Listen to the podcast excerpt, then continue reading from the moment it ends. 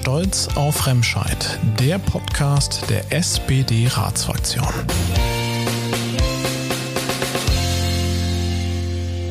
Hallo und herzlich willkommen zur zweiten Ausgabe von Stolz auf Remscheid Spezial.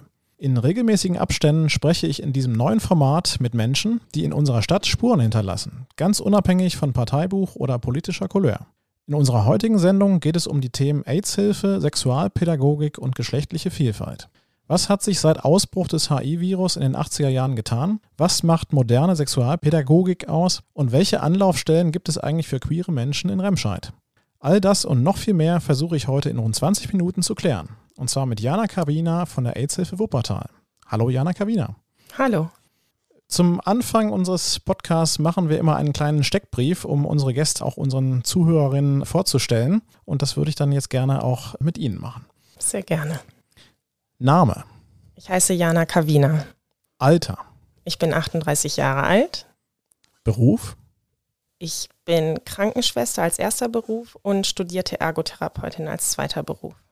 Geburtsort. Ich bin in Hahn geboren. Wohnort. Ich lebe in Wuppertal. Hobbys. Ich gehe total gerne in den Wald, gerne stundenlang. Ich lese gerne und ich habe zwei Kinder, mit denen ich sehr viel Zeit verbringe. Die Lieblingsfarbe. Meine Lieblingsfarben sind gelb und lila. Seit wann sind Sie für die AIDS-Hilfe tätig? Ich arbeite inzwischen seit vier Jahren für die Wuppertaler AIDS-Hilfe. Und was ist Ihr Lieblingsort in Remscheid? Lennep, definitiv. Ja, dann erstmal vielen Dank für diesen kleinen Steckbrief. Viele können sich sicher noch an das Jahr 1981 erinnern. In diesem Jahr ist die durch das HIV-Virus verursachte Krankheit AIDS ausgebrochen und hat damals für viel Angst, aber auch für Stigmatisierung von homosexuellen Menschen in der Bevölkerung gesorgt. Können Sie sich noch erinnern, wann und in welchem Kontext Sie zum ersten Mal in Ihrem Leben von AIDS gehört haben? Ich nehme an, ich kann mich aber nicht ganz bewusst erinnern, dass es im Rahmen von Sexualpädagogik in der Schule war, dass ich das erste Mal überhaupt davon gehört habe. Und wann sind Sie zum ersten Mal beruflich mit AIDS bzw. mit AIDS-Erkrankten in Berührung gekommen? Ich habe einen Freiwilligendienst in Südafrika geleistet und da in einem Hospiz gearbeitet, das explizit für Menschen war, die an AIDS erkrankt sind. Und das war mein erster Kontakt. Und gleichzeitig habe ich in Südafrika auch in einem Township gearbeitet, in dem unheimlich viele Menschen HIV hatten und da hatte ich sehr viel Kontakt. Wie prägend war denn diese Zeit Ihres Freiwilligendienstes in Südafrika und was haben Sie für sich mitgenommen? Also die persönliche Entwicklung hat es auf jeden Fall sehr vorangebracht, einfach zu sehen, welche Privilegien ich habe als weiße Frau in Deutschland. Und gleichzeitig, ich habe in der AIDS-Hilfe den Arbeitsbereich Migration und es hat mir sehr viel dabei geholfen zu verstehen, wie Stigmatisierung in anderen Ländern ist, wie tabuisiert das Thema ist und wie Zugänge zu Menschen gestaltet werden können. Gehen die Menschen in Südafrika dann mit dem Thema anders um als hier in Deutschland? Ja, es ist hochstigmatisiert. Also offen mit einer HIV-Infektion zu leben ist undenkbar.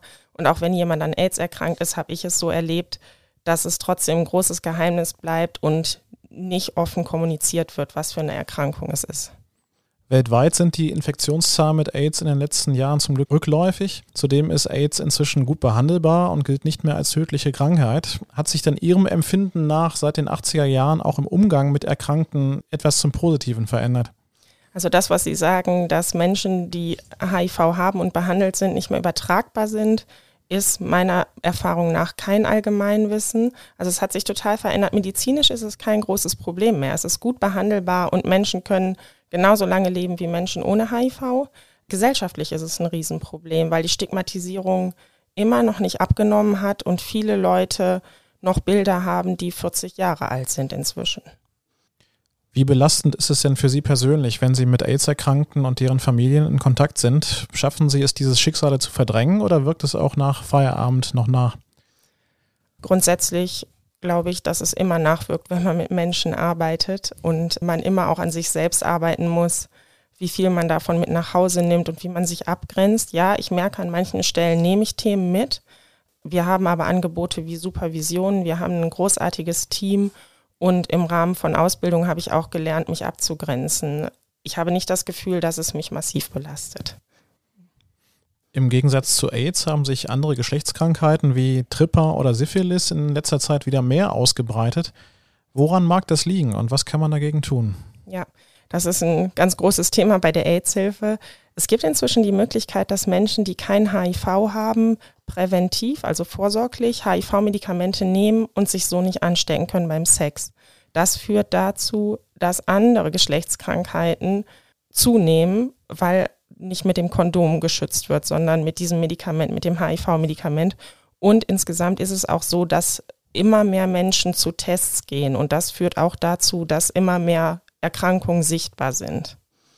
Sie haben es eben gesagt, seit 2019 sind Sie jetzt für die AIDS-Hilfe Wuppertal tätig. Das ist ja so ein bisschen irreführend, weil Sie ja eigentlich für Remscheid zuständig sind und am Mollplatz in Lennep arbeiten. Wie kam denn diese Zweigstelle der AIDS-Hilfe Wuppertal zustande? Genau, ich bin bei der AIDS-Hilfe Wuppertal angestellt, aber ausschließlich für Remscheid zuständig. Und das ist so zustande gekommen, dass es bisher kein AIDS-Hilfe-Angebot in Remscheid gab und die Wuppertaler AIDS-Hilfe die Menschen aus Remscheid mit versorgt hat. Aber Wege sind immer auch gleich Barrieren und machen eine Versorgung schwieriger. Und so ist die AIDS-Hilfe Wuppertal auf die Stadt Remscheid zugegangen und hat gefragt, ob Interesse daran besteht, dass es auch hier in der Stadt ein Angebot gibt. Und das ist vor vier Jahren dann ins Leben gerufen worden. Und ich bin die Person, die dieses Projekt ausführt. Was genau bieten Sie denn dort in Lennep an und an wen richtet sich das Angebot? Grundsätzlich erstmal an alle Menschen, die in Lennep und Umgebung leben. Also das Umfeld ist auch inkludiert. Es geht darum, Menschen, die mit HIV oder AIDS leben, zu beraten und zu begleiten aber auch Menschen ohne HIV und AIDS, mit denen ins Gespräch zu kommen über Sexualität und Schutz. Aber wir machen auch ein Testangebot. Das heißt, bei der AIDS-Hilfe hier in Remscheid kann man sich auf HIV, Syphilis und Hepatitis C testen lassen. Das ist ein ganz großes Angebot im Beratungsbereich und neben diesem Bereich decken wir auch den Bereich geschlechtliche Vielfalt ab. Also wir sind auch Anlaufstelle für lesbische, schwule, bisexuelle, trans und intermenschen. Während der Corona-Pandemie war Sexualpädagogik für Jugendliche ja aufgrund von Homeschooling und Kontaktbeschränkungen kaum möglich. Wie viel ist dann Ihrer Ansicht nach in dieser Zeit auf der Strecke geblieben? Ist der Nachholbedarf bei Jugendlichen spürbar? Ich merke seit Beginn meiner Tätigkeit hier, dass es große Wissenslücken bei Jugendlichen gibt und das ist jetzt nach Corona nicht mehr sichtbar als vor Corona. Aber ich glaube durchaus, dass es eine Gruppe von Jugendlichen gibt, die jetzt durchs Raster gefallen sind durch die Pandemie, weil in der Zeit, wie Sie schon gesagt haben, keine Sexualpädagogik stattfinden konnte. Und es ist kaum möglich, das alles nachzuholen. Und wie diese Jugendlichen das Wissen erlangen sollen, das kann ich leider nicht beantworten. Ja, ich glaube, es, es klafft eine Lücke. Was macht denn Ihrer Ansicht nach moderne und gute Sexualpädagogik aus? Können soziale Medien vielleicht auch dabei helfen, den Jugendlichen Inhalte näher zu bringen? Ja, definitiv. Also wir reden heute auch gar nicht mehr von Sexualpädagogik, um das Wort einmal auszuschalten, sondern von sexueller Bildung. Das ist das Wort, mit dem wir als Fachkräfte arbeiten. Das heißt, dass Jugendliche in die Position gebracht werden, Wissen zu bekommen und verantwortungsbewusste Entscheidungen zu treffen. Und es geht nicht mehr so mit diesem pädagogischen Zeigefinger, tu das nicht und tu es genau so, sondern eher, das sind die Informationen, die du brauchst, um eine gute Entscheidung für dich treffen zu können. Und natürlich sind da Social-Media-Kanäle total hilfreich, um Jugendliche zu erreichen. Also wir nutzen definitiv die Zugänge, mit denen wir die Altersgruppen erreichen, mit denen wir arbeiten. Ja, dann erstmal vielen Dank für diesen Einstieg. Wir werden dann gleich noch über geschlechtliche Vielfalt sprechen. Jetzt kommt aber erstmal eine Kategorie, die in unserem Podcast auch schon Tradition hat, nämlich entweder oder. Das heißt, ich werde Ihnen zwei Begriffe vorgeben und nach Möglichkeit, wenn es denn Sinn macht, sollten Sie sich für einen von beiden entscheiden. Okay. Wuppertal oder Remscheid? Oh, das ist an der Stelle natürlich nicht. Spricht nicht für mich, aber es ist Wuppertal. Köln oder Berlin? Köln. Bus oder Schwebebahn? Na, ich würde den Bus nehmen, weil ich nicht auf der Talachse wohne und leider die Schwebebahn nicht nach Kronenberg fährt. Pfannkuchen oder Waffeln? Äh, Pfannkuchen, aber herzhaft. Sofa oder Fitness? Fitness. Regenbogen oder Sonnenschein? Ich würde den Sonnenschein nehmen. Schlager oder Elektro? Auf jeden Fall Elektro. Festival oder Club? Das Festival. Christopher Street Day oder Love Parade?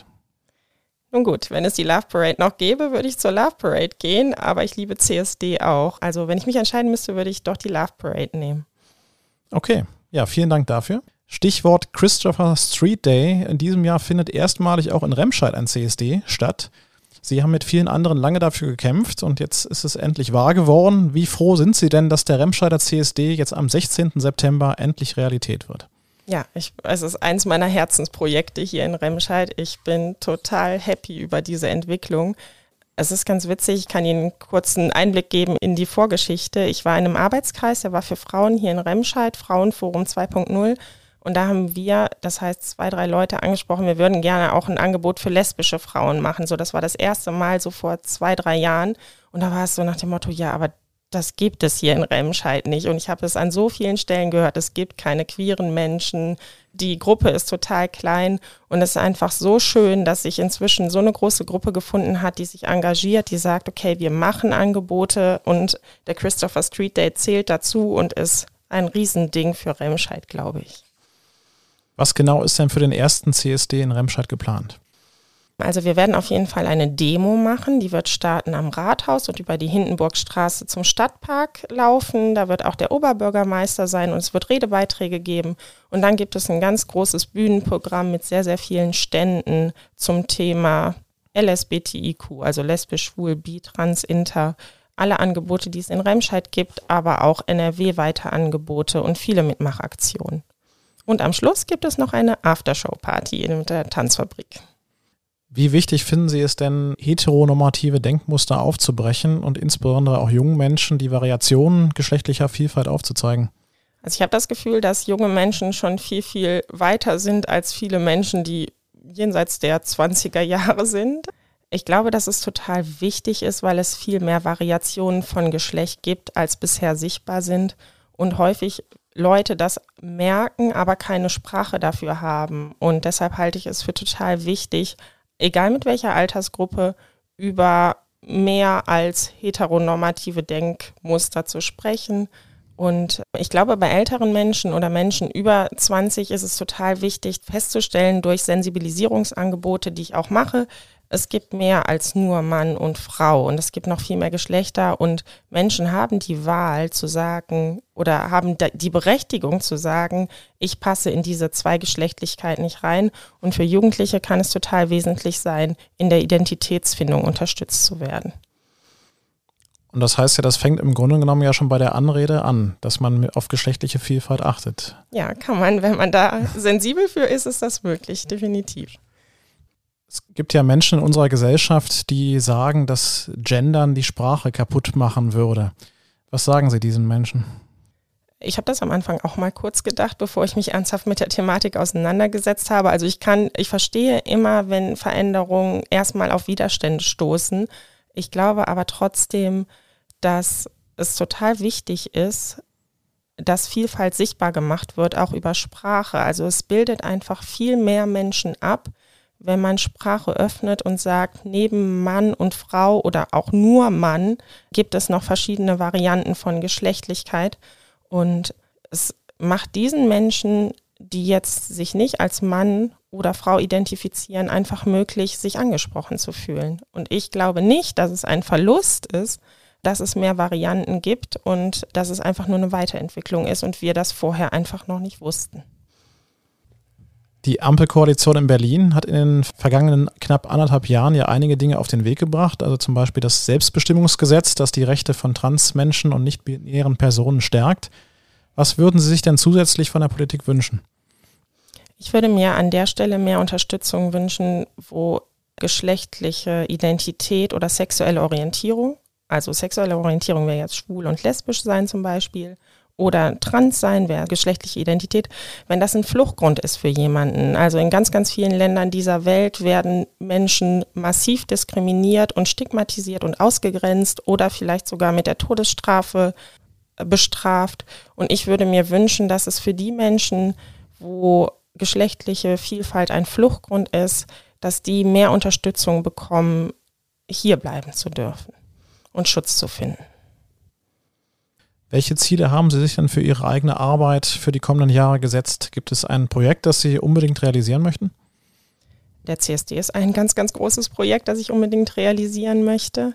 Und ich arbeite mit verschiedenen Gruppen zusammen, in denen ich Menschen ausbilde als GesundheitsbotschafterInnen. Das heißt, die Menschen kriegen selbst die Informationen, was ist HIV, wie schütze ich mich, wie kann ich einen Test machen und dass immer mehr Menschen dieses Wissen bekommen und dann weitertragen. Das sind dann so Multiplikationseffekte. Und ich glaube, ich als Einzelperson kann nicht so viel erreichen, aber wir gemeinsam können umso mehr erreichen. Und das ist so ein großes Projekt, immer mehr Menschen in die Position zu bringen, selbst die Informationen weiterzugeben. Nochmal zurück zu Ihrer Arbeit jetzt in Lennep am Mollplatz. Wenn ich es richtig verstanden habe, ist es ja nur ein Projekt quasi, was zeitlich begrenzt ist. Wie lange läuft denn dieses Projekt noch und gibt es die Chance, dass das auch noch weiter oder dauerhaft fortbesteht? Ja, aktuell haben wir die Situation, dass es Landesgelder sind, über die die Arbeit finanziert wird. Und tara, wir haben das erste Mal jetzt eine dreijährige Projektverlängerung bekommen. Also auf jeden Fall wird es AIDS-Hilfearbeit hier in Remscheid bis 2026 geben, das ist sicher. Und der Wunsch ist, dass es eine kommunale Finanzierung für die Arbeit geben kann, was bisher nicht möglich ist. Und damit sind wir jetzt auch schon fast am Ende unserer heutigen Podcast-Spezialausgabe. Eine letzte, aber sehr wichtige Frage. Ihr Büro am Mollplatz hat ja leider keine festen Öffnungszeiten. Wie kann man denn trotzdem mit Ihnen einen Termin ausmachen? Ja, gut, dass Sie das ansprechen. Es hat, gibt keine festen Öffnungszeiten hier in Remscheid, weil das einfach sehr, sehr viel Zeit von meiner kleinen Stelle binden würde. Und so ist es möglich, mit allen Menschen Termine nach Bedarf zu vereinbaren. Also man kann mich anrufen, per E-Mail Kontakt aufnehmen, per Nachricht, per Messenger und fragen, wann ich Zeit habe. Und dann frage ich immer zurück, ja, wann hast du denn Zeit? Und das ermöglicht, dass ich auch in Randzeiten, also abends um 18 Uhr, ein Testangebot machen kann, so dass Menschen, dass die Barrieren so niedrig wie möglich gehalten werden. Okay, ich würde sagen, die Kontaktdaten können wir ja dann nochmal etwas bewerben, damit auch jeder weiß, wo er oder sie sich zu melden hat. Ja, sehr gerne. Okay. Ja, liebe Jana Kavina, ich danke Ihnen sehr herzlich für Ihre Zeit und wünsche Ihnen alles Gute, sowohl für Ihre Arbeit bei der AIDS-Hilfe als auch privat. Die nächste Folge von Stolz auf Remscheid ist schon in Vorbereitung und gibt es dann im Mai. Gleiche Stelle, gleiche Welle. Also macht's gut, bleibt gesund und tschüss.